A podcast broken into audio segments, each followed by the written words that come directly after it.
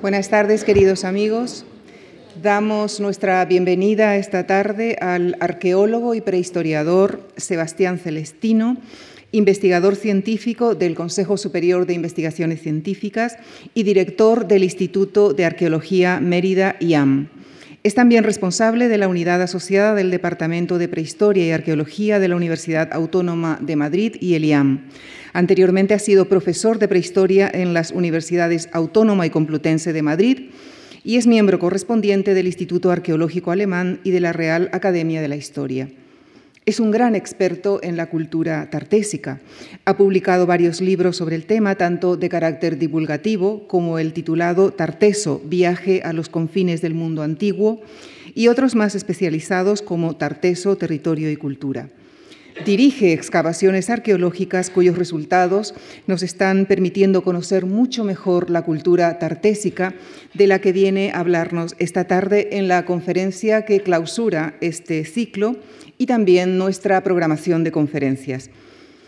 Queridos amigos, quisiera darles las gracias por su generoso seguimiento a este ciclo en particular y a toda nuestra programación de conferencia en general.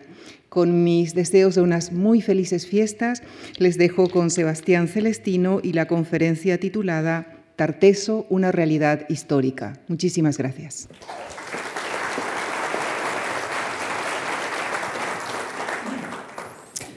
Bueno, buenas tardes o buenas noches ya.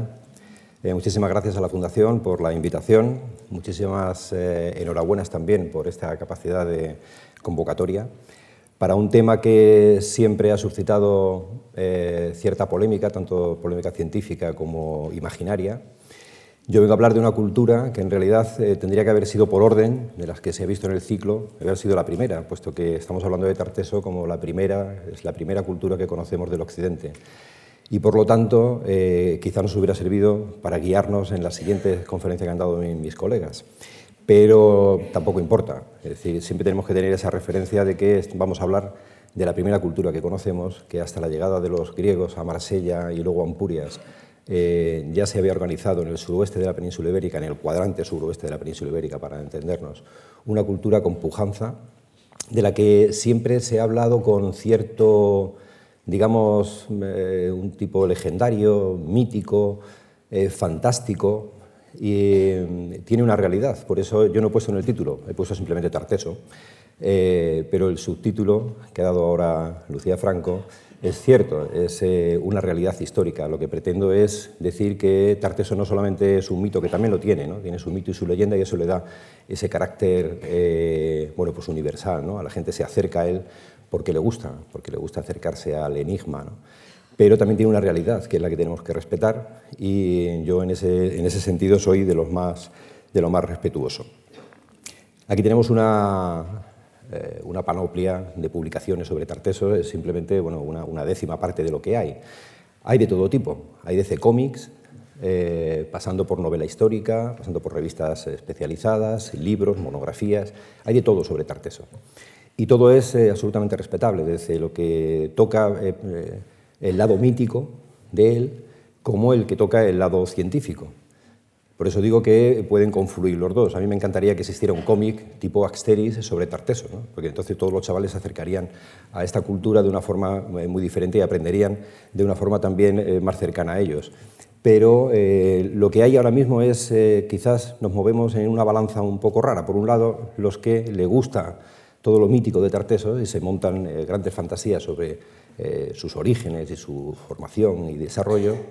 Y luego está el lado científico, que quizás es mucho más árido. Yo voy a intentar no ser árido tampoco, aunque evidentemente me, dedico más a esa parte eh, científica. La historia de Tartesos está dividida como en tres etapas. Yo lo he dividido en tres etapas para que nos entendamos y eh, podamos ver cómo ha ido evolucionando en el tiempo. En realidad, yo, he empezado con 1924 porque es cuando se publica el famosísimo, que lo hace la, Fundación Ortega y el, famoso libro de eh, Schulten, en el cual eh, él se basa en, la filología, en un libro de filología, sobre todo en el, Periplo de Avieno, que es un libro del siglo IV después de Cristo, en el cual se describe un periplo que hace un navegante por toda la costa de la península ibérica hasta Marsella. Y va describiendo en ese, en ese peregrinar va describiendo la geografía de eh, lo que él denomina toda la península ibérica, pero también se detiene en Tartesos. En ese periplo, eh, Sulten empieza a identificar algunos de los sitios que él cree que son los que tienen comunión con, las fuentes. ¿Qué le pasaba a Sulten? Que él venía muy imbuido de lo que había sucedido hacía pocos años, a finales del siglo, que era que un arqueólogo, un millonario arqueólogo eh, prusiano, era Schliemann, había descubierto, leyendo eh, la Ilíada, había descubierto Troya. Y después eh, descubrió Micenas y después descubrió Tirinto. Él, que venía también de ese mismo origen, intentó hacer lo mismo en la península ibérica, identificando, intentando identificar dónde estaría Tartesos, la gran ciudad. Él pensaba que era una ciudad, como Schliemann localizó ciudades como Troya, Micenas o Tirinto. Pero claro, él partía de una base que hemos visto con el tiempo, que era falsa. Es decir, Tarteso no es una ciudad, es una cultura. Y por lo tanto lo que hay son varias ciudades repartidas por eh, la geografía de la península ibérica, por el sur de la península ibérica, que todas ellas confluyen y hacen que sea Tartesos. Ese es el primer libro que, claro, realmente ha marcado toda la línea de investigación del último siglo prácticamente, o de los últimos 80 años, hasta que se ha ido, la arqueología ha ido poniendo la luz algunos argumentos que han ido desterrando los que proponía Sulten. También hay que tener en cuenta que en la época de Sulten, eh, decir que una civilización, una cultura como la tartésica procedía de los fenicios, que en realidad es de donde procede, donde se va, se va, a ir desarrollando, eh, estaba mal visto. Es decir, que una cultura viniera de un mundo semita no estaba muy bien visto, no solamente ya en España, sino en el resto de Europa. Eh, se hace una reedición de este libro en el año 45 y eh, tiene muy buen eco en España en ese momento, porque también se adapta muy bien a esta idea de eh, venimos del mundo griego, del mundo indoeuropeo, pero dejamos atrás ese mundo semita. Y yo creo que este, hasta prácticamente los años 80 no se empieza a reconocer el peso que tiene el mundo fenicio y por supuesto luego el mundo griego, pero eh, fundamentalmente de origen el mundo fenicio, en la configuración de la cultura tartésica que sí que tiene sus raíces en el Atlántico. ¿no? Es una cultura de raíz atlántica que se origina entre la zona de Portugal, el suroeste de la península ibérica, lo que sería Huelva, eh, una parte de la Baja Extremadura y eh, Portugal. Ahí es donde se origina todo y con la confluencia de los fenicios se origina la cultura. Luego hay una segunda fase, una segunda fase que es en el año 58 cuando se hace un gran descubrimiento. Es decir, todos los arqueólogos hasta ese momento, historiadores, lo que buscan es una gran ciudad, la buscan primero en el Coto de Doñana, después eh, hay una frustración, no se encuentra la ciudad, se busca en los esteros del Guadalquivir, luego se busca en Huelva, nunca se va a encontrar esa ciudad, pero al final, en unas excavaciones que se hacen, por, son excavaciones de, de urgencia, por decirlo de alguna forma, de una forma fortuita, aparece el tesoro del carambolo en camas junto a Sevilla, y es el primer, eh, ya se le, identifica como un tesoro tartésico. ¿Por qué? Porque tiene, si se fijan, tiene desde lo que son los, elementos típicos del, bronce final de la, de la, etapa anterior, de los indígenas, es decir, oro macizo, junto con algunas joyas, como esta que tienen aquí, aquí que son joyas ya hechas con eh, una orfebrería mucho más fina donde entra desde la eh, filigrana, el granulado, etc. Es decir, que ya viene de la zona del Mediterráneo Oriental. Este es un tesoro que confluyen esas dos técnicas y que se considera, por lo tanto, tartésico. Es un poco la idea que estoy intentando transmitir, ¿no? de esa idea entre lo indígena y lo fenicio. Bien, con este descubrimiento lo que se abre es una caja eh, nueva, ¿no? que es el, buscar en la tierra lo que no se ha encontrado en los libros, lo que la filología no ha sido capaz de dar, sí lo puede dar la arqueología. Y comienza una etapa de grandes excavaciones arqueológicas que eh, tienen su culmen a 2002, cuando se vuelve a excavar otra vez el carambolo y hay una cultura que se crea a partir de él. Se pasa a una forma más radical. Ahora se dice que todo es fenicio ya se, parece que los indígenas no tienen juego en esta partida cultural. Pero, sin embargo, eh, sí es verdad que si todo lo que hay, todo lo que conocemos, es de una factura y de un origen fenicio claro. De cuando hablo de fenicio hablo del, Mediterráneo oriental en general, que pueden ser chipriotas o pueden ser del norte de África, etc. Pero eh, es una cultura muy enraizada ahí y, sin embargo, cuando se mezcla con lo indígena es lo que le da esa peculiaridad y esa personalidad que es Tartesos. Bien, ¿Qué conocemos o a través de qué conocemos Tartesos desde la antigüedad? Son los griegos los primeros que hablan de Tartesos. Y ellos, cuando hablan de, de la Tartéside, que dicen, hablan de una tierra alejada. Dense cuenta dónde está. Está en el fin del mundo de aquel momento. No se conocía nada más.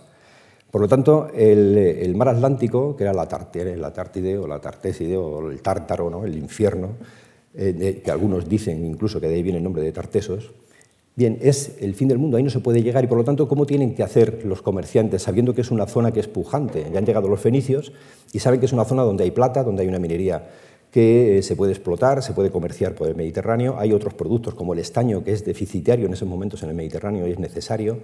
¿Cómo llegar a esa zona? Una zona inhóspita, desconocida, eh, para que los comerciantes griegos que están saliendo en ese momento de Grecia, porque necesitan otro tipo de recursos, para llegar a la península ibérica, ¿cómo convencerlos? Bueno, pues como han hecho siempre los griegos, a través de la mitología. Y es así como conocemos Tartesos, a través de la mitología. Ahí vemos eh, la cuenca mediterránea, ¿no? cómo traspasar las famosas columnas de Hércules. Es Hércules el primero que eh, los griegos envían, entre comillas, envían a la península ibérica a abrir el camino a esos comerciantes. Lo que hace es crear las columnas de Hércules, que serían hoy el estrecho de Gibraltar por un lado y Adila por otro lado, en, lo que es la actual Ceuta aproximadamente. Esas serían las columnas y atravesar esas columnas hacia el más allá, hacia la tierra desconocida, donde están los monstruos y demás, es una tarea ardua. Para ello mandan a todos sus mejores eh, semihéroes. El primero es eh, el propio Hércules y lo que hacen es intentar llegar a este punto, que es, perdón, este punto de aquí, que es la bahía de Cádiz, que es donde los fenicios pusieron su primera colonia. Los fenicios sabían perfectamente dónde estaba el, comercio, donde estaban las fuentes con las que podían comerciar, como era, como decía antes, el estaño sobre todo, pero también oro, eh, plata, etc. Eh, y los griegos no podían entrar en competencia con los, eh, con los, fenicios. Por lo tanto, lo que hacen es instalarse hacia la otra zona del, Mediterráneo, en la zona de Málaga y en la, misma zona de las, de columnas de Hércules, sin traspasar esa zona.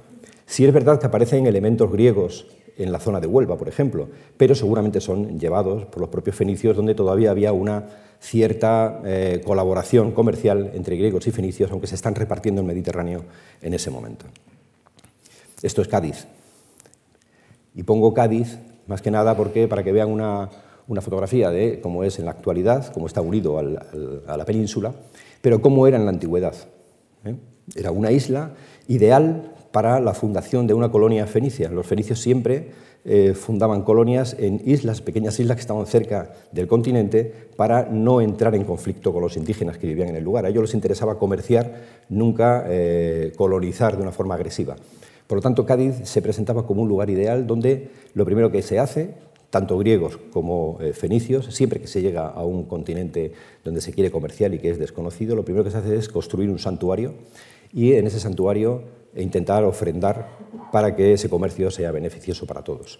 Esa es Cádiz y a partir de ahí Cádiz se va a convertir no solamente en la, gran ciudad, en la gran capital eh, del, mundo fenicio, sino que cuando la crisis que se produce tras las guerras eh, entre griegos y fenicios, más tarde surge el mundo cartaginés o el mundo público y Cádiz va a tomar todavía mucha más fuerza y se va a convertir un poco en la gran ciudad donde se organiza toda la arqueología mediterránea.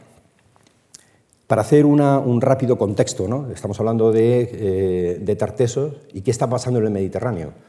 Hay que tener en cuenta que el Mediterráneo es el mundo que es conocido en ese momento, no, podemos hablar de otro lugar del mundo, ¿no? aunque sí existe en el Valle del Indo ¿no? Eh, ya una civilización pujante o, en China, pero sobre todo nos interesa el, el Mediterráneo. ¿Qué está pasando?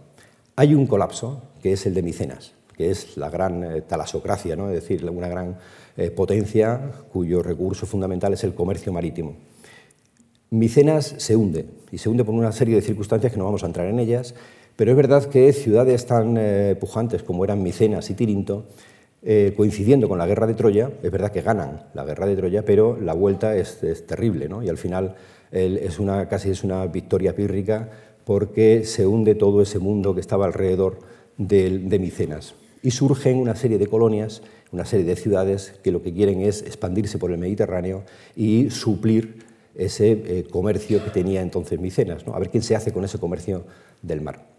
La lucha va a estar, por lo tanto, como decía antes, entre los griegos y los fenicios por el otro lado.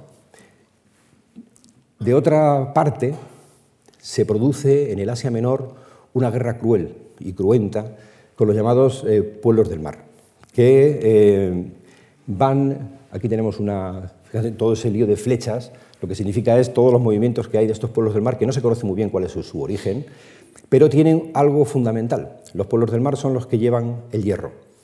Y con, ese nueva, con esa nueva arma que es el hierro, con nuevas espadas de hierro, vencen a todos, desde los hititas que están en el norte, a toda la costa del levante, del Mediterráneo, hasta incluso poner en, jaque al imperio egipcio, hasta que Ramsés III los vence en una famosa batalla donde reproduce luego en su tumba esa victoria que él tiene sobre estos pueblos del mar, que tienen varios nombres.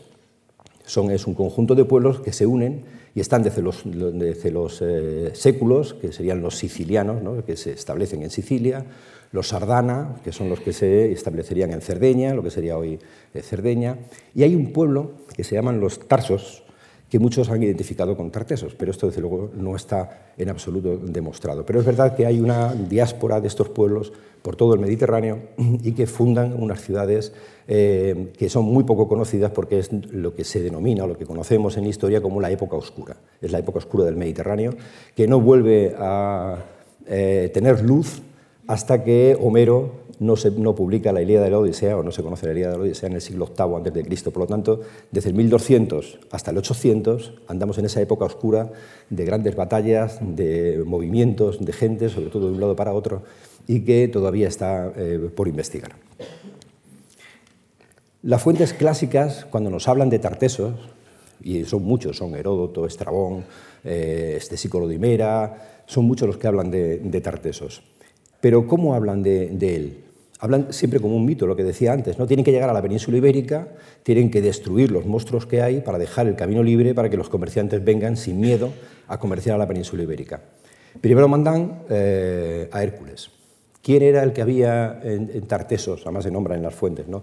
En Tartesos reinaba Gerión, que es el monstruo de tres cabezas que estaba en la isla de Eritella, es decir, la actual Cádiz, y que tenía un rebaño de bueyes de color rojo que dominaba eh, toda esta parte del sur de la península ibérica.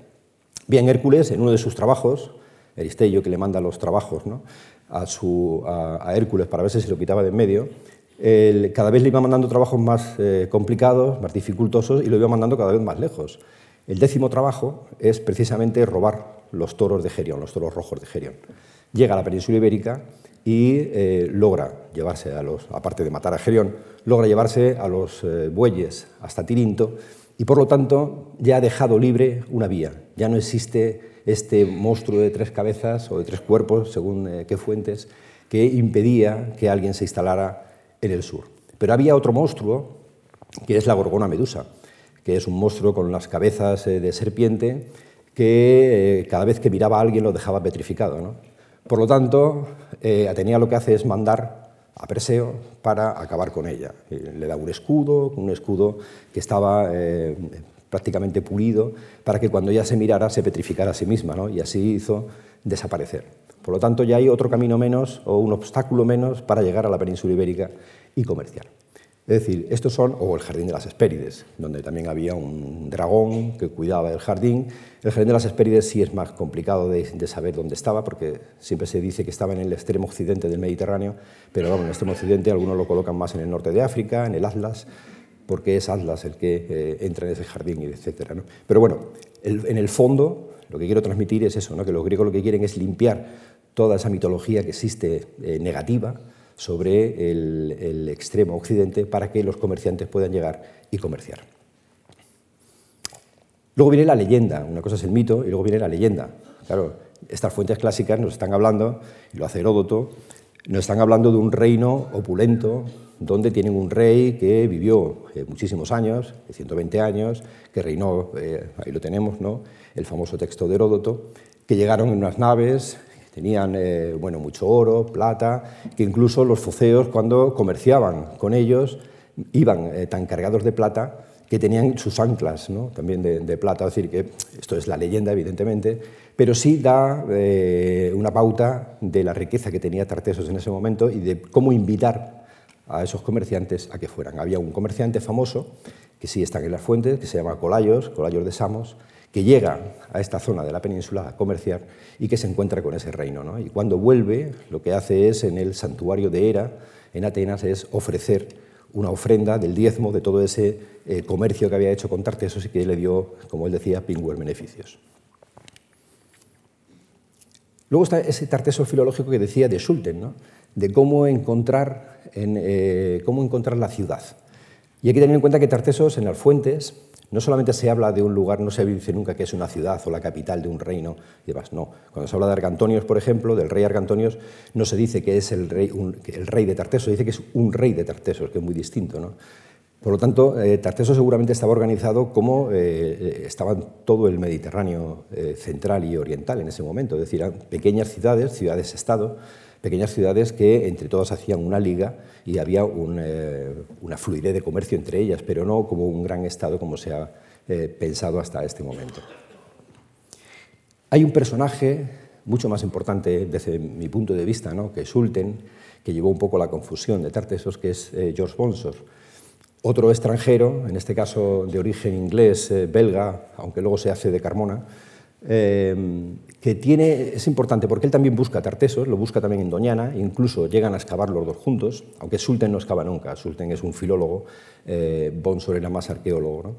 Eh, buscan en Doñana, no lo encuentran, pero él sí que eh, tiene algo a favor, y es que hace una arqueología, para ser esta época, puntera, puntera en cuanto a la documentación de lo que hace, en cómo identificar cada uno de los objetos, cómo los describe, y hace muchísimas excavaciones, sobre todo de tumbas y de necrópolis en general, que sin él saber que era Tartesos, nos ha dado la pauta luego para desarrollar una arqueología mucho más moderna.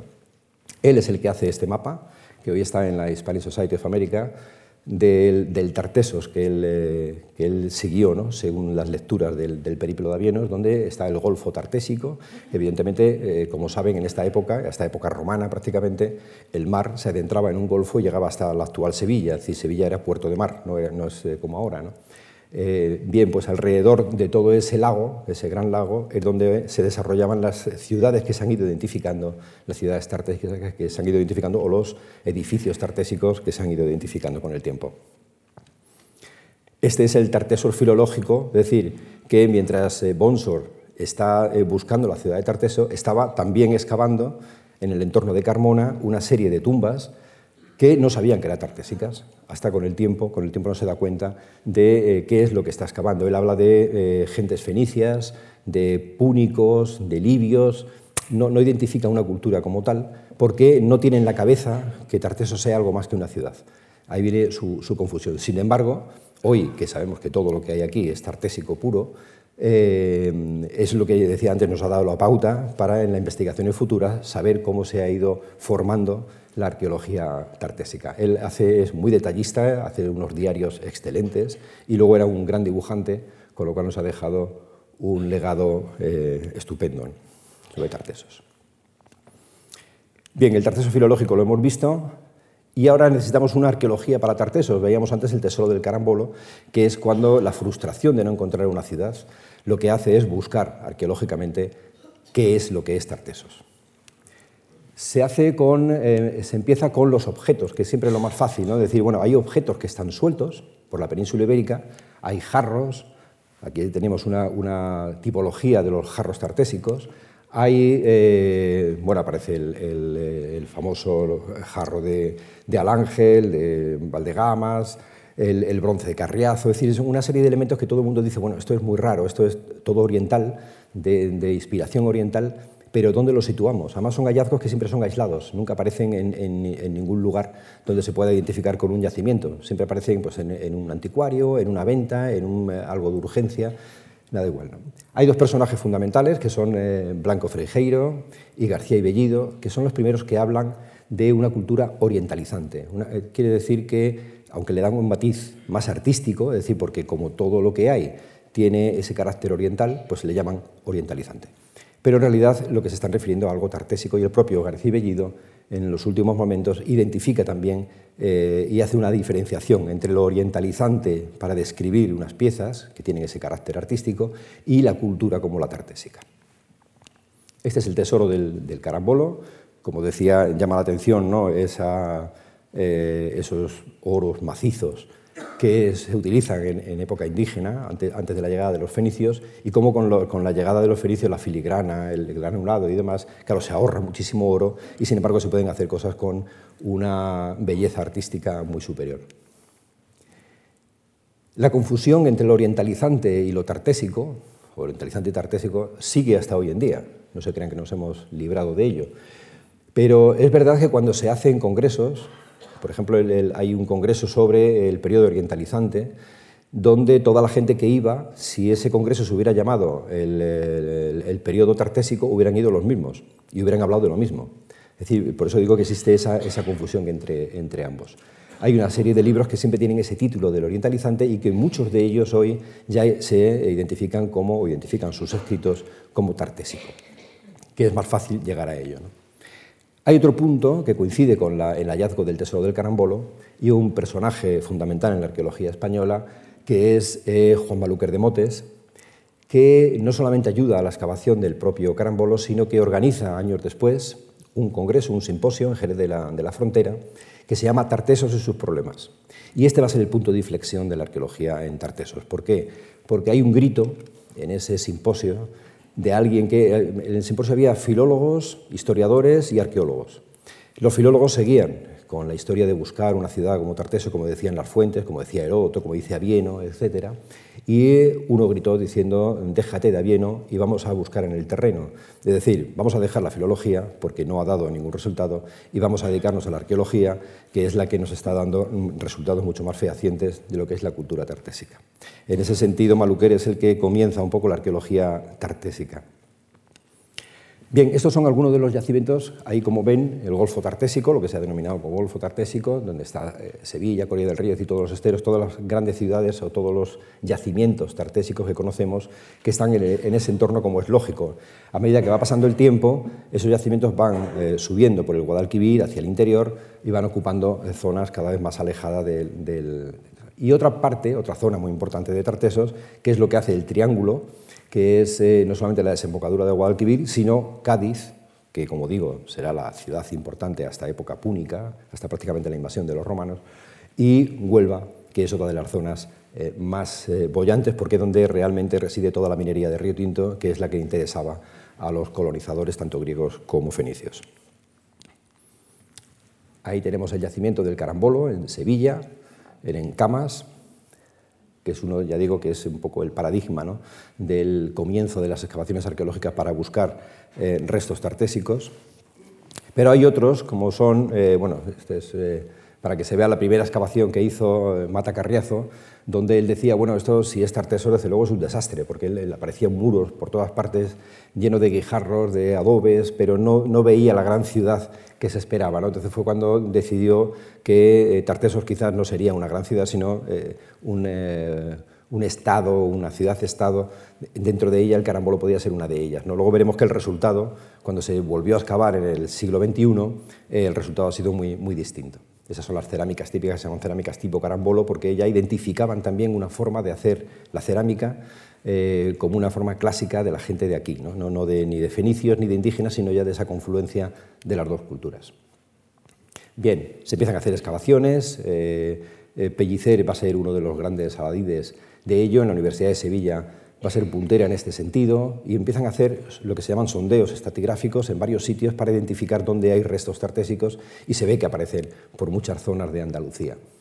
Carmona, que es donde están esas necrópolis que excavó Bonsor y que aparece un primer eh, santuario importantísimo con cerámicas, con elementos y con símbolos totalmente orientales, como es el de la flor de loto, abierta y cerrada, la vida y la muerte, que se repite en, todo Oriente, con eh, las importaciones de marfiles, otro yacimiento como Setefilla, donde eh, son las necrópolis, no solamente se identifican materiales eh, ya tartésicos que ya se conocían, ya sabemos cómo son los broches de cinturón, eh, los cascos, el, todo, todo lo que es el, atavío del, del, mundo tartésico, sino lo importante ahora es que en las necrópolis también se ve cómo es la organización social, es decir, cómo el personaje más importante se está enterrando en la zona más alta del túmulo y alrededor pues, los familiares, luego tumbas secundarias, etc. ¿no? Como ya hay una organización social importante y esto es esta famosa eh, necrópolis.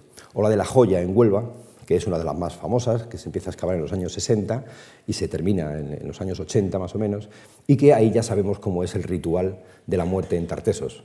Por lo tanto, ya podemos decir cómo vivían, cómo tenían, eh, qué, utilizaban, qué atuendos eh, llevaban, cómo se enterraban, que es fundamental también, y que es una forma de enterrarse absolutamente oriental. No tiene más lo que pasa es que utilizan elementos que también son indígenas.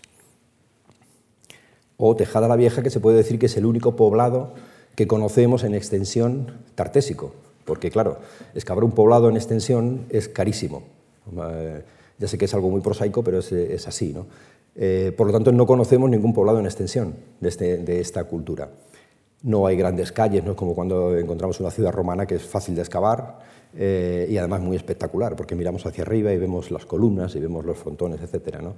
En el mundo tartésico lo que quedan son solamente los cimientos y por lo tanto eh, mantener y excavar una ciudad de, este, de, esta naturaleza es difícil, pero sí sabemos que es un, es un poblado minero eh, que está justo entre lo que es Río Tinto, Andalcollar y la desembocadura, la salida hacia el mar de todos estos productos mineros. O Mesar de por ser el último, que está en Jerez de la Frontera, y que es como la reserva natural de Tartesos. Muchos han situado aquí la famosa ciudad de Tartesos. En realidad, Mesar de Asta es un gran erial donde se supone, justo en, lo que sería antiguamente la desembocadura del, Guadalquivir, donde se supone que, está, eh, que hay una gran ciudad eh, tartésica enterrada. El problema está en que sobre esa ciudad tartésica está la romana, que también está enterrada, y sobre esa está la medieval, por lo tanto, para llegar a los sustratos donde está el mundo eh, tartésico sería bastante complicado de realizar, de llevar a cabo.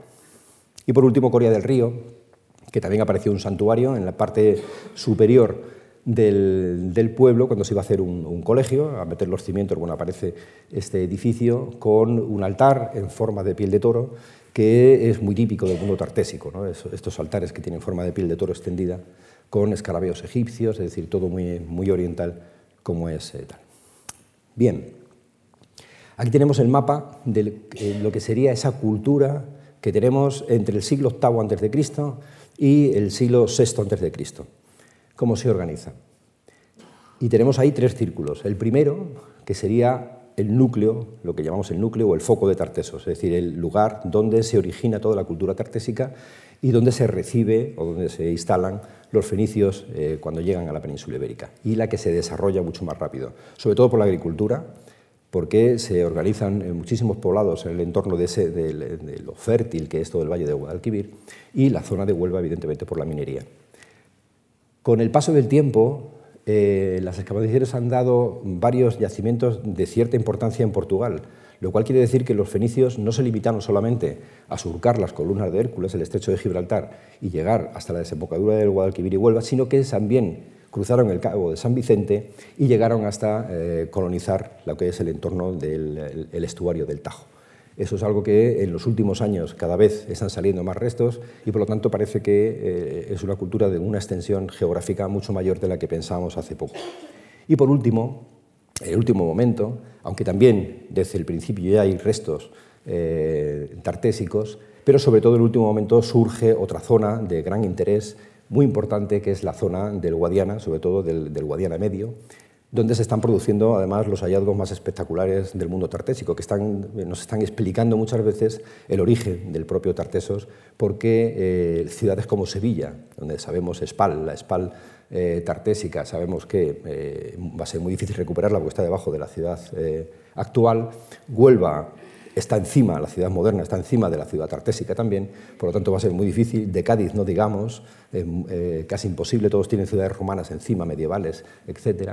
Pero sin embargo en Extremadura lo que se está dando en la zona del, Guadiana son yacimientos que están aislados en el campo y que nos está permitiendo excavarlos directamente, con lo cual es mucho más fácil identificar esa cultura y la conservación de los restos es muy superior a la que tenemos en el Guadalquivir.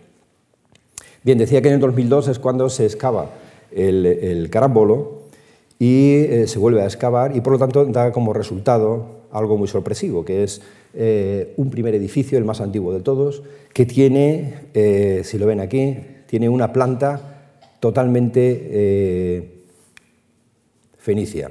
Es una planta alargada, bueno, lo vemos ahí arriba, es una planta alargada que tiene la misma estructura que tenía el famoso templo de Melcar, en, Cádiz, un templo que fue famosísimo en la antigüedad, no solamente en época fenicia, sino que el propio eh, César, César cuando llega a la península ibérica para, para su conquista contra Metelo, las guerras y demás, lo que hace es visitar el, el, santuario de, de, Melcar o de Hércules en ese, en ese momento. ¿no? Un santuario que solamente decae hasta época medieval, prácticamente se mantuvieron sus restos y que luego ya se dispersó. Pues bien, esa planta, que está imitando la del templo de Salomón de Jerusalén, es la que parece que tiene el primer, bueno, que tiene el primer eh, santuario que se construye en, el Carambolo. Y es curioso, porque el primero tiene esa planta fenicia, y sin embargo los siguientes, las siguientes fases que vemos aquí, el Carambolo 4, el Carambolo 5, el Carambolo 3, etc., ya tienen una planta mucho más compleja, se va ampliando, y los materiales que aparecen ya no son solamente fenicios, sino que ya son materiales mayormente eh, de origen indígena o de factura indígena, lo cual quiere decir que ya son yacimientos puramente tartésicos. Bien, aquí tenemos otras fases de, esos, del, carambolo, donde se puede ver desde una vista aérea hasta los escarabeos que aparecen, la cerámica típica del carambolo que veíamos antes. Hay una reconstrucción de cómo sería el santuario. Es un santuario que luego vamos a ver cómo aparecen en otros lugares, sobre todo, ya digo, en Extremadura. Aquí se conserva muy bien porque también estamos en un cerro a las afueras de Sevilla, donde no se ha construido nada, con lo cual ha permitido eh, tener este yacimiento tan eh, espectacular. Sabemos mucho también de la religión, bueno, teniendo en cuenta que los tartésicos, al igual que los fenicios, eh, no tienen una religión o una iconografía que se pueda identificar con una religión, es muy difícil. Tienen poquísimas estatuillas que tienen eh, alguna relación con la, religión. Pero, sin embargo, los yacimientos que más conocemos son yacimientos que tienen relación con el culto, sobre todo santuarios. Y eh, Ahí vemos cómo todos los hallazgos constructivos hacen referencia a santuarios. Vale, ¿cuál es el significado de los santuarios en la antigüedad? Que es una pregunta porque todo el mundo dice, bueno, es que parece que hay como muchos santuarios, ¿no? En vez de eh, ciudades o poblados. Bueno, el santuario en la antigüedad tiene varias connotaciones. Una es la religiosa, evidentemente, ¿no? como puede ser cualquier santuario de la actualidad. Pero eran un centro económico. Y eh, a ver quién dice que hoy un gran santuario no es también un centro económico. Es decir, el Vaticano sigue siendo también un centro económico, pero también lo es Lourdes o lo es Fátima. Es decir, allí se conforma una eh, economía que evidentemente es eh, bollante, ¿no? porque siguen, siguen trabajando durante miles de años y sigue teniendo eh, beneficios. Es un centro comercial, es decir, es un lugar que en la antigüedad, y está muy bien descrito además incluso en la Biblia, como estos santuarios del, de Oriente es el lugar donde es, es, un lugar que se considera como neutral, donde cualquiera que comercie el Dios va a sentenciar y va a, hacer, va a ser un poco el árbitro de ese comercio para que nadie sea engañado, ni el que vende ni el que compra. Por lo tanto, el concepto del santuario es muy distinto al que tenemos hoy y es el que existía en ese momento. No hay representaciones de deidades. Yo he puesto el, famoso sacerdote de Cádiz, ¿eh? que está en el museo de, la misma ciudad, pero, eh, y la Astarté, la diosa Astarté, Sabemos que hay dos dioses, que son dioses orientales, que tienen una gran representación en el mundo tartésico. Uno es Baal, el de la Biblia, el que se enfrenta a Yahvé, y Astarte, que es su paredro, su mujer, eh, que son los que se representan también en el mundo tartésico. Esos son los dos dioses que conocemos, los que existen y poco más de este mundo religioso. Sí, un símbolo que hemos visto antes, ¿no? el, del, el, de la, el, de los altares en forma de piel de toro extendida que se repite en todos los santuarios y que es un símbolo de identidad del propio, del propio Tartesos, o las conchas, lo que le llaman las conchas, eh, que son eh, conchas de, mar, algunas de río, que se ponen también delante de estos santuarios, son eh, lugares como un témenos, un pasillo sagrado que no se puede pisar, porque si se pisan evidentemente se rompen, y que están instaladas siempre en esas entradas a los santuarios, ¿no? es un, un lugar que se va identificando cada vez más. Y esto es una definición de todo lo que hemos dicho, un poco para ver qué es lo que entendemos por tartesos, o cómo entiendo por lo menos una parte, no solamente yo, sino una parte de la investigación, cómo entiende Tartesos a raíz de las investigaciones que se han hecho en los últimos años y que hoy conocemos más. Son gente que vivían en ese territorio, en un territorio que es el suroeste peninsular, independientemente de su origen, pueden ser fenicios, pueden ser chipriotas, pueden ser griegos o pueden ser indígenas, de su cultura y de su estatus social. Eso sería un poco la eh, idea del Tartesos actual. Cuando se habla de los fenicios, porque siempre se ha dicho, ya decía que hay una corriente últimamente en la cual se intenta decir que todo es fenicio, ¿no? No, ya nada es indígena. Parece que los indígenas estaban en la península ibérica con taparrabos y hasta que no llegan los fenicios no, no vieron la luz ni una cosa ni la otra. Es decir, eh, se sabe que cuando llegan los fenicios, en realidad sí que se estaban explotando las minas de Río Tinto. Lo que pasa es que con la tecnología que traen los fenicios, esa, eh, esa extracción del mineral se hace mucho más rápida y, con mucho más beneficio.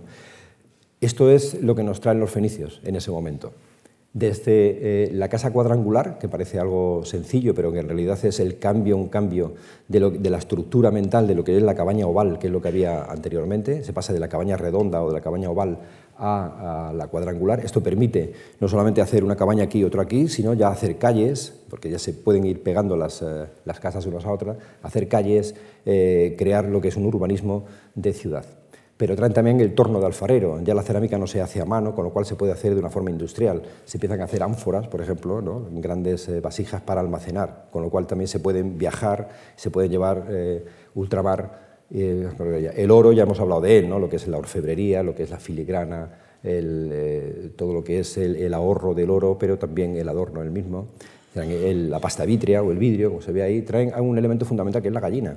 La gallina cambia la alimentación absolutamente cuando llega la gallina por los, eh, extraída por los fenicios a la península ibérica. Traen el olivo, traen la vid, no hace falta que diga lo que supone todo eso ¿no?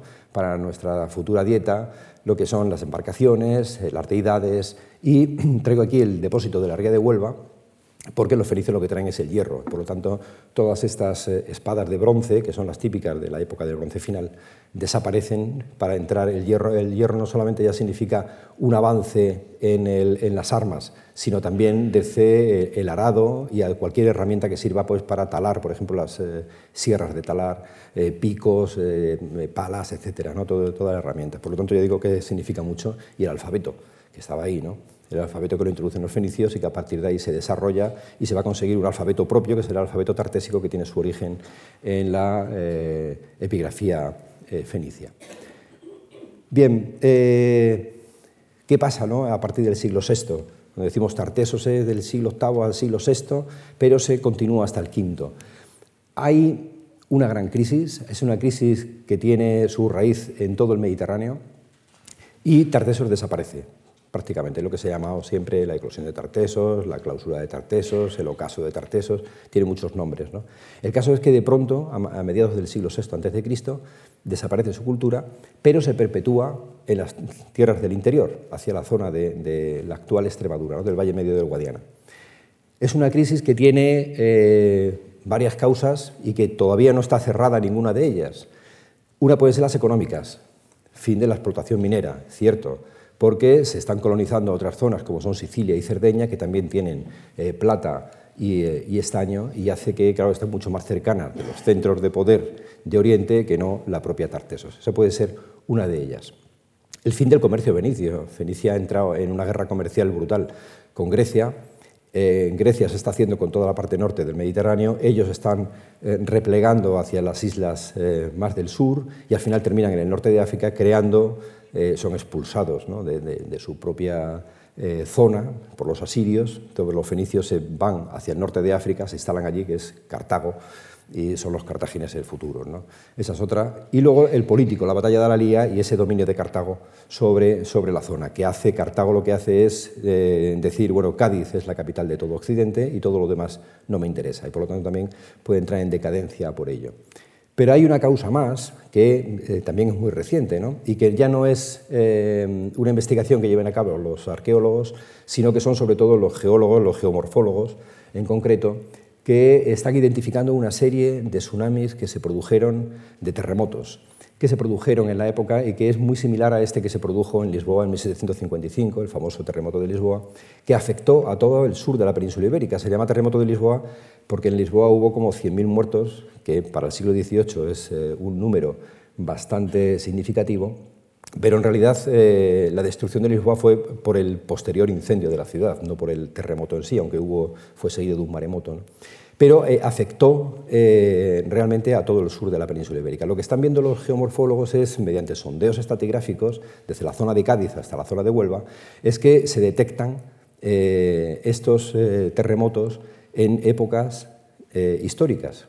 En la edad del bronce hay uno y uno es posible que se hubiera dado también en el siglo VI a.C. que pudo provocar eh, también ese efecto dominó que es la desaparición de la propia cultura tartésica. Un, terremoto y un tsunami, sobre todo, no destruye, destruye una parte de la costa, pero lo que no destruye es todo hacia el interior.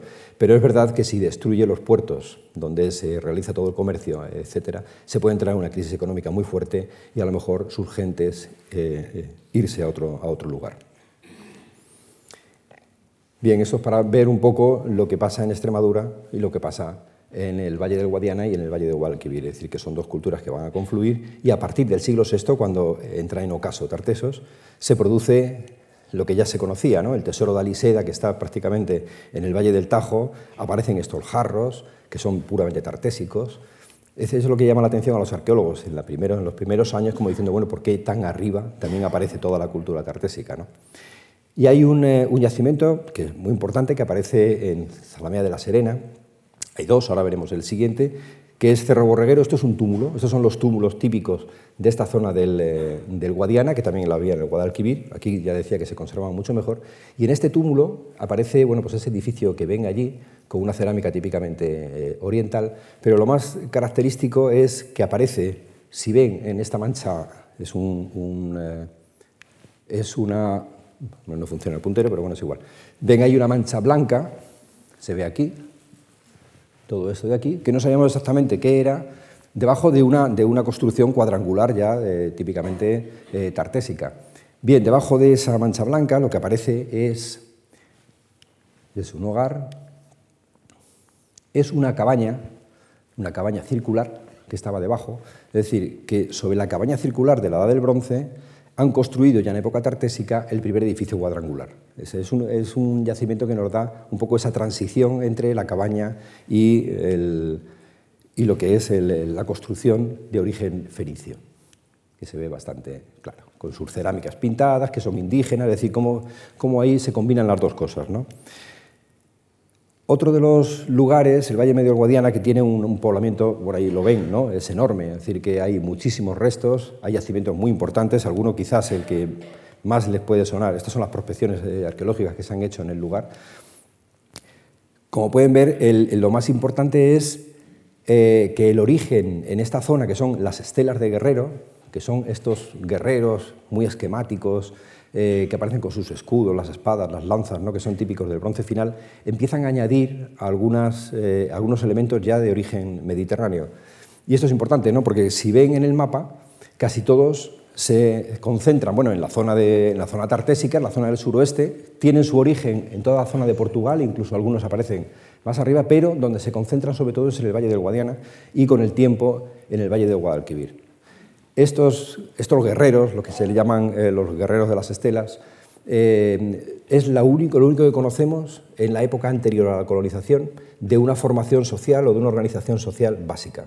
Son guerreros, por lo tanto, deben tener o deben controlar una sociedad pastoril, tal vez, para otros es eh, agrícola, desde luego no, pero sí parece pastoril, pero tenemos que tener en cuenta una cosa, es que de esta época, de la anterior a la colonización, no sabemos ni cómo se enterraban ni dónde vivían. No tenemos ni un solo poblado de, esta época, ni tenemos una sola tumba de esta época. Por lo tanto, el desconocimiento es casi total. Solamente algunos tesoros de oro, de, oro macizo, de, grandes torques, collares y demás. Es una sociedad rica, pero eh, de la que prácticamente no sabemos, nada. La necrópolis de Medellín es eh, muy importante porque empieza en el siglo VII, está en el Valle del Guadiana, lo cual quiere decir que ya Tartesos estaba utilizando las tierras del interior para eh, expandirse. Ya la colonización no es solamente fenicia, porque los fenicios llevan aquí ya 300 eh, años. O cuando dicen que eh, una necrópolis es fenicia, hombre, es difícil ¿no? que después de 300 años uno siga siendo fenicio.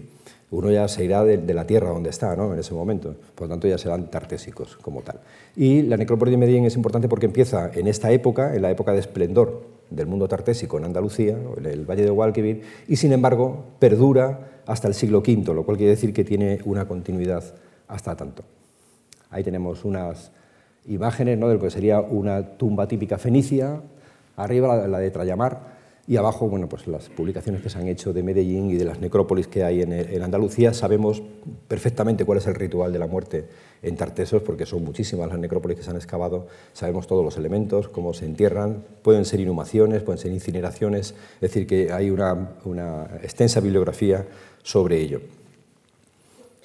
Otro yacimiento muy importante en el Valle del, Guadiana es Canchorroano, lo mismo, ahí ven el túmulo, debajo del túmulo en el campo, perdido en el campo, aparece uno de los edificios que han sido más significativos, puesto que apareció a finales de los años 70 del pasado siglo y que eh, al excavarse daba la sorpresa de decir cómo es posible que un edificio de esta naturaleza y de esta calidad pueda estar en el Valle del Guadiana cuando no tenemos ningún edificio de estas características en el Valle del Guadalquivir. Luego, cuando se produjeron las excavaciones del Carambolo, se entendió. Es decir, es un edificio que está inspirado precisamente en el mundo del Bajo Guadalquivir, pero que eh, aparece en el interior, ya digo que una, como ven, de una estructura ya eh, prácticamente oriental, ¿no? todo simétrico, eh, rodeado por un foso de agua, el agua que siempre es el que separa un poco la vida del culto de la vida profana, es decir, que, bueno, que se adapta a todas las significados. Y es un edificio, además, que está, este es el último, el que ven allí en la fotografía aérea, es el último edificio, el que se conserva, el que se puede visitar, y debajo de él aparecieron otros edificios sobre el que se fueron remodelando. A medida que se necesitaba más espacio, se iba construyendo un edificio encima, se tapaba todo, etc. ¿no? ¿Por qué hay tantos, eh, tantos objetos que aparecen en este, en este edificio? Este es el segundo edificio, con los altares en forma de piel de toro, como veíamos antes, otro más redondo. Aquí lo vemos, este es el segundo edificio, con el altar ahí vemos en forma de piel de toro, ahí abajo. Y el, último edificio, el que hoy se puede visitar. Bien, aparece todo repleto de, objetos de todo tipo. Hay eh, una orfebrería muy rica, hay eh, jarros y, braseros de bronce, eh, elementos egipcios, elementos etruscos, elementos griegos, elementos fenicios, cartagineses, o sea, hay de todo un poco, ¿no? Y se conservan perfectamente porque se dio un ritual que es cerrar el edificio de una forma ritual, taparlo. Es decir, hay unas invasiones, estamos hablando de finales del siglo V. A finales del siglo V no sabemos exactamente qué es lo que pasa, pero sí es verdad que coincide con la llegada de los pueblos celtas del norte hacia, que van bajando hacia el sur. Parece que antes de la destrucción de todos estos lugares, ellos prefieren taparlo, cerrarlo para que no sean violados porque son santuarios y lo dejan con todas sus pertenencias. Y esto es algo que se va a repetir continuamente en otros yacimientos, como vamos a ver eh, a continuación. Esto es otro de los edificios que también se ha excavado íntegramente, que se llama La Mata, en Campanario, también en el Valle del Guadiana es un, edificio que está más relacionado con el mundo comercial, todo lleno de ánforas, eh, molinos, etcétera, ¿no? para todo lo que sería el comercio por el interior del, propio río. Estos son los túmulos que aparecen en el poblamiento del Tartésico que conocemos del Guadiana. Como ven, los puntos son muchos, es decir, que hay un poblamiento bastante denso. Y por último, yo le quería traer la la última novedad en, cuanto a excavaciones arqueológicas también en el Valle del Guadiana, que es la Casa del Turuñuelo, que es un edificio que está debajo de este, otra vez, este túmulo. Aquí tiene un paisaje muy peculiar porque es la zona de las grandes vegas del, del Guadiana, de regadío, todo de regadío, y por lo tanto llama mucho la atención porque es una planicie enorme y sin embargo sobresale el túmulo eh, en esa gran planicie. ¿no? Un túmulo que milagrosamente se ha conservado hasta, hasta hoy en día y que se ha empezado a excavar hace solo tres años, pero con unos resultados realmente espectaculares. Esta es la localización, cómo se encontró el túmulo, a través de la fotografía aérea, primero del vuelo americano, del, año 56, donde ya se localiza el túmulo que era más grande de lo que es ahora, es decir, que con el tiempo los agricultores, claro, han ido robando poco a poco de, los, de los lados eh, y lo han ido haciendo redondo, de, la forma ovalada que tenía al principio se ha quedado redondito y más pequeño, pero bueno, todavía se conserva bastante del lugar. Y estos son las primeras, eh, los primeros sondeos que se hacen en el sitio. Se excava en la, en la zona central para ver exactamente qué es eh, lo que nos da. Ahí tenemos un mapa o sea, perdón, una fotografía donde se ve el yacimiento y en el fondo eh, lo que serían las sierras que rodean toda esta zona del, Guadiana. Ahí tenemos cómo se hacen bueno, los perfiles para ver eh, qué aparecía en el lugar. Antes de plantear una excavación de esta naturaleza, era primero sondear a ver qué interés tenía. Los primeros hallazgos fueron tan eh, impresionantes que se decidió hacer la excavación. Si vemos una vista aérea de lo que llevamos excavado hasta, hasta este año, bueno, pues ahí vemos una habitación grande, esta habitación que está remarcada en, verde, que es eh, una habitación como el Santa Santorum del, edificio. Todavía no sabemos, llevamos excavado un 9%, por lo tanto no sabemos si se trata de un santuario o de un palacio, o ya veremos ¿no? lo que nos depara el, futuro, pero en realidad de lo que sí se ha excavado eh, tiene una relación eh, muy estrecha con lo que es el mundo cultural, el mundo de la religión. Tiene una habitación, esta principal, que es una gran habitación, una enorme habitación, que curiosamente está dividida en tres, en tres ámbitos, no está eh, compartimentada, pero sí dividida claramente por los tres, eh, con piletas, el famoso altar, siempre en forma de piel de toro en el centro, eh, y luego a la, izquierda, en este primero, una bañera, una bañera de, hecha de, de un material que es un mortero, que no conocíamos hasta este momento. Pensábamos que en Tarteso se construía o bien en piedra o bien con ladrillo y nada más. Lo que no sabíamos que sí utilizaban el mortero y utilizaban una especie de mezcla entre arcilla con arcilla y cal que eh, ha dado grandes sorpresas porque, claro, se puede moldear y esto va a explicar el cómo se hacen otro tipo de mm, elementos arquitectónicos que utilizan en el lugar con la puerta de entrada a esta, a esta habitación que estaría eh, prácticamente cerrada como los Santa Santorum del mundo, del mundo oriental. Esta es una habitación muy curiosa porque eh, en realidad los suelos eh, están muy machacados.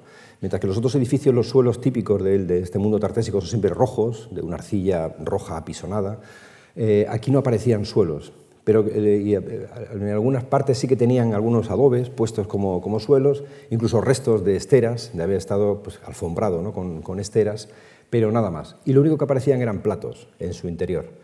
Había habido una, bueno, pues una comensalidad eh, en el lugar, pero eh, pocos elementos más. Una habitación, por lo tanto, prácticamente casi vacía.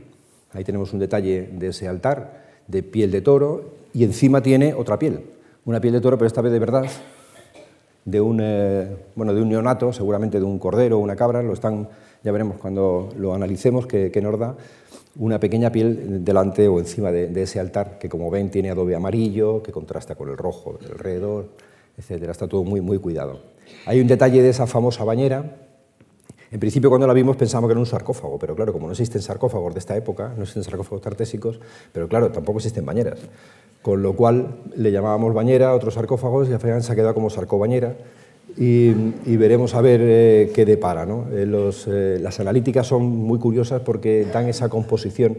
en realidad, como se hace es con un gran bloque de cal y arcilla, un, gran bloque que se vacía por dentro y se le da esta forma tan peculiar. bueno, más detalles de la entrada, sobre todo de la puerta de, de, entrada. Es una puerta, como ven, monumental, con dos pilastras de entrada, no conocíamos ninguna puerta de esta época, lo cual nos ha llamado muchísimo la atención que todavía se conserven con todos los ladrillos caídos arriba, como si fuera de un tintel se tratase.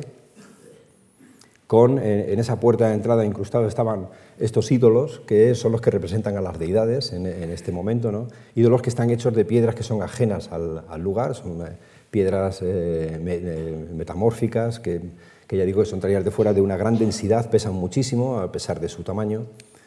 El culto a la piedra ya saben que es eh, general en todas las religiones. Y una reconstrucción de cómo sería esa famosa habitación, esta primera habitación grande que se ha, que se ha excavado. Pero tiene una eh, peculiaridad más. Está construida en adobe, como todo en, este momento en Tartesos, se hace casi todo en, adobe. Pero aquí, aparte del adobe, también se hace en ladrillo, es decir, el adobe es más crudo, secado al sol, el ladrillo es en horno. Eh, prácticamente casi buena parte del centro de la habitación estaba llena de esos ladrillos cocidos, lo cual quiere decir que tienen, están más deshidratados por la cocción, pesan menos y eh, eso nos ha dado, esta es bueno, una imagen de, estos, de estos ladrillos, no sé, si ven las paredes, que tienen, los muros son eh, enormes, porque los muros normales en, el mundo tartésico están por los 60 centímetros de anchura, aquí estamos hablando de 2 metros casi, unos 70 en este caso, son muros muy anchos que están soportando un gran peso, por lo tanto, y que curvan ligeramente. Esto eh, se lo encargamos, de todo el estudio, a un arquitecto que es el que nos ha dado la pauta de cómo podría ser el cierre de, esta gran habitación que no tiene ningún pie derecho ni, eh, ninguna, eh, ningún pilar que sujetara arriba alguna viga. Y por lo tanto la reconstrucción que hace es, esta, lo que sería una, la primera bóveda que conocemos del mundo tartésico. Pero también es verdad que es que eh, los edificios que conocemos de esta época eh, no conservan una altura como para que podamos reconstruir cuál sería eh, su techumbre. Siempre hemos dado por hecho que la techumbre serían bueno, pues, vigas atravesadas con ramaje encima y tierra y ya está. ¿no? Pero al ver una habitación de estas dimensiones tan enormes, tiene casi 11 metros de, anchura, de 7 metros de anchura y 11 de, largo, por lo tanto era muy complejo ver cómo se tapaba. Otra de las sorpresas que nos dieron es, bueno, cómo aparecen elementos típicamente orientales, como son esta, una caja de marfil que aparece con eh, leones, eh, bueno, representaciones iconográficas típicamente mediterráneas, ¿no? como son los leones comiéndose barcos o comiéndose, en el caso de abajo, la pata de seguramente un, eh, un cérvido, barcos, peces, es una, una relación. Bien, luego está el vestíbulo. Una vez que se excavó la habitación, pasamos al vestíbulo y en el vestíbulo lo que aparece ahí tenemos la entrada, cómo sería la entrada, ¿no? con esa puerta monumental, la venda adobe, el edificio quemado, ¿no? porque este va a sufrir lo mismo que hemos visto en Canchorroana, es decir, primero se incendia, luego se tapa para que pase desapercibido y no sea violado en el futuro. Y de hecho ha pasado 2.500 años sin que nadie lo toque. Bien, en esta habitación es eh, bastante interesante, sobre todo porque aparece un telar en, la zona con todas las pesas, a la entrada justamente con las ánforas que contienen semillas, que es otra de las características del lugar. ¿no? Se han depositado y se han ofrendado en enormes cantidades de semillas al lugar. Ahora veremos al final si podemos entender por qué se, eh, se, tantísimas eh, comidas, tantísimas riquezas al lugar. Ahí tenemos una habitación que es la, la, primera que hemos excavado, luego habrá otra hacia el otro lado, pero en esta habitación, que le llamamos la habitación del banquete, es una habitación muy rica, quizás eh, ahora mismo la más rica de, todas, esta es la entrada, tiene un altar también en forma de piel de toro a la entrada, alrededor de la cual se hizo un gran banquete con todos estos platos. Eh, bueno, es una pequeña representación de todos los platos que aparecen, con cerámicas no solamente indígenas pintadas, sino también cerámicas griegas, de imitación, eh, y una serie de elementos que quiere decir que en esa habitación se le celebró un enorme banquete antes del, cierre del edificio. Ahí tenemos los bronces que aparecen, por ejemplo, todos relacionados con la comida. Desde el asador, eh, como ven, este de aquí abajo, que es el que sirve pues, para pinchar la carne, una, mm, parrilla, eh, elementos, bueno, hay desde timateos, jarros, eh, y un caldero, que es un caldero que en detalle podemos ver aquí, es un caldero magnífico, enorme, tiene más de un metro de diámetro, y que fue donde seguramente se cocinó la carne que luego todos los comensales comieron, utilizaron y cuyos restos se echaron luego a un hoyo que hicieron en la propia habitación. Los tejidos y la semilla, lo que decía antes, ¿no? aparecen enormes cantidades de semillas, sobre todo de, cebada, y tejidos que aparecen también por todo el yacimiento y que gracias a la conservación del, lugar nos ha permitido analizarlos y ver pues, cómo se utiliza en este momento, sobre todo el lino, que es eh, la parte más eh, la que se utiliza en ese momento. Y luego los pólenes y carbones, que nos permite reconstruir un poco cómo era no solamente el, clima de la época, sino también, sobre todo, la vegetación que había en el entorno, que era evidentemente muy distinta a la que hay ahora. Y hay una cosa muy curiosa que es esta viga, esta es una enorme viga de encina que aparece en un suelo, que eh, nos ha permitido explicarnos el por qué eh, esos suelos estaban tan mal, tan ondulantes, es que se hundían. Y se hundían porque debajo lo que hay es el, piso de abajo del edificio. Estábamos excavando la segunda planta y las vigas eh, en realidad son las vigas de la techumbre de esa planta eh, inferior. Por lo tanto, ya digo, si nos quedaba el 99% de superficie por excavar, ahora creo que vamos a multiplicarlo por dos porque tenemos las dos plantas prácticamente enteras y conservadas. Y por último, quizá lo más eh, especial y lo que se ha hecho, ha tenido una gran difusión en el yacimiento ha sido por el hallazgo de esas escaleras magníficas que están hechas los primeros peldaños en, pizarra y los últimos peldaños en sillares.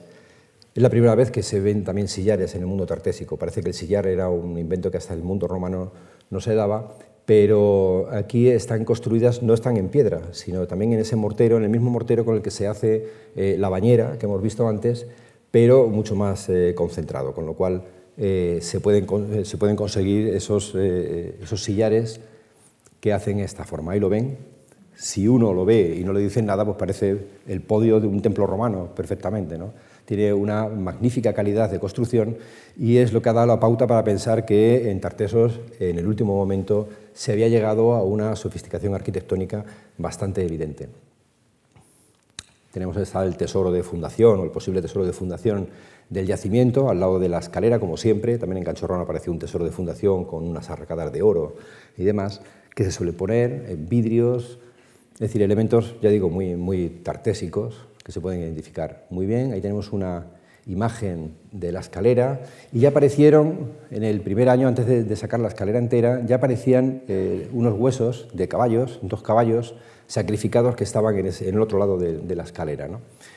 Bien, en el, al ampliar para ver dónde desembocaban esas grandes escaleras, esa escalerata, lo que nos dimos cuenta es que había eh, lo que en la Biblia se dice una hecatombe, es decir, un sacrificio, un enorme sacrificio de animales que se realizó antes de cerrar el edificio. Antes de irse los habitantes de esta zona, lo que hicieron fue sacrificar. Eh, por ahora sabemos que tenemos 23 caballos, eh, tres vacas, dos ovejas, Em, un cerdo o dos, y mm, eh, lo depositaron junto a todos los cereales que hemos visto, grandes bolsitas de cereales repartidas por todo este espacio, con algunos elementos también que no voy a detallar ahora, eh, y todavía no sabemos cómo es la dimensión de este, de este gran espacio, todavía no, hemos podido terminarlo. Esta es la, escalera donde finaliza, hace como una especie de alfombra de pizarra eh, que lleva a algún lugar que todavía no, no hemos podido ver, y este es eh, esa hecatombe de, animales. ¿no? Cómo están además colocados, perfectamente teatralizado, todo este gran sacrificio, algunos con las cabezas eh, cruzadas, como ven aquí, delante de la escalera, eh, algunos conservan incluso los bocados de caballo. Es decir, cuando aparecieron los primeros caballos pensábamos que íbamos a tener los caballos y detrás el carro, que suele ser lo habitual de las tumbas orientales, ¿no? pero no. Aparecen animales y más animales y aunque no hemos terminado todavía de excavar este espacio, esperemos que algún día podamos ver eh, cuál es la, definitiva de esta. Esta es eh, la última campaña de hace un mes, donde se amplió hacia este lado de acá para ver si ya dejaban de aparecer animales, pero no. Siguen apareciendo más animales sacrificados y, por lo tanto, ya digo, todavía hay que ampliar hacia acá, eh, hacia la, otra zona, es decir, es, es muy complicado. Si tenemos, por ejemplo, ya la entrada en este hueco que se ve aquí arriba. Ahí arriba del todo, ahí está la entrada de lo que sería ese piso inferior que está todavía por excavar y que nos puede deparar eh, muchas sorpresas porque el edificio se conserva, ya digo, estupendamente. Y bueno, esto es una reconstrucción sumaria, ¿no?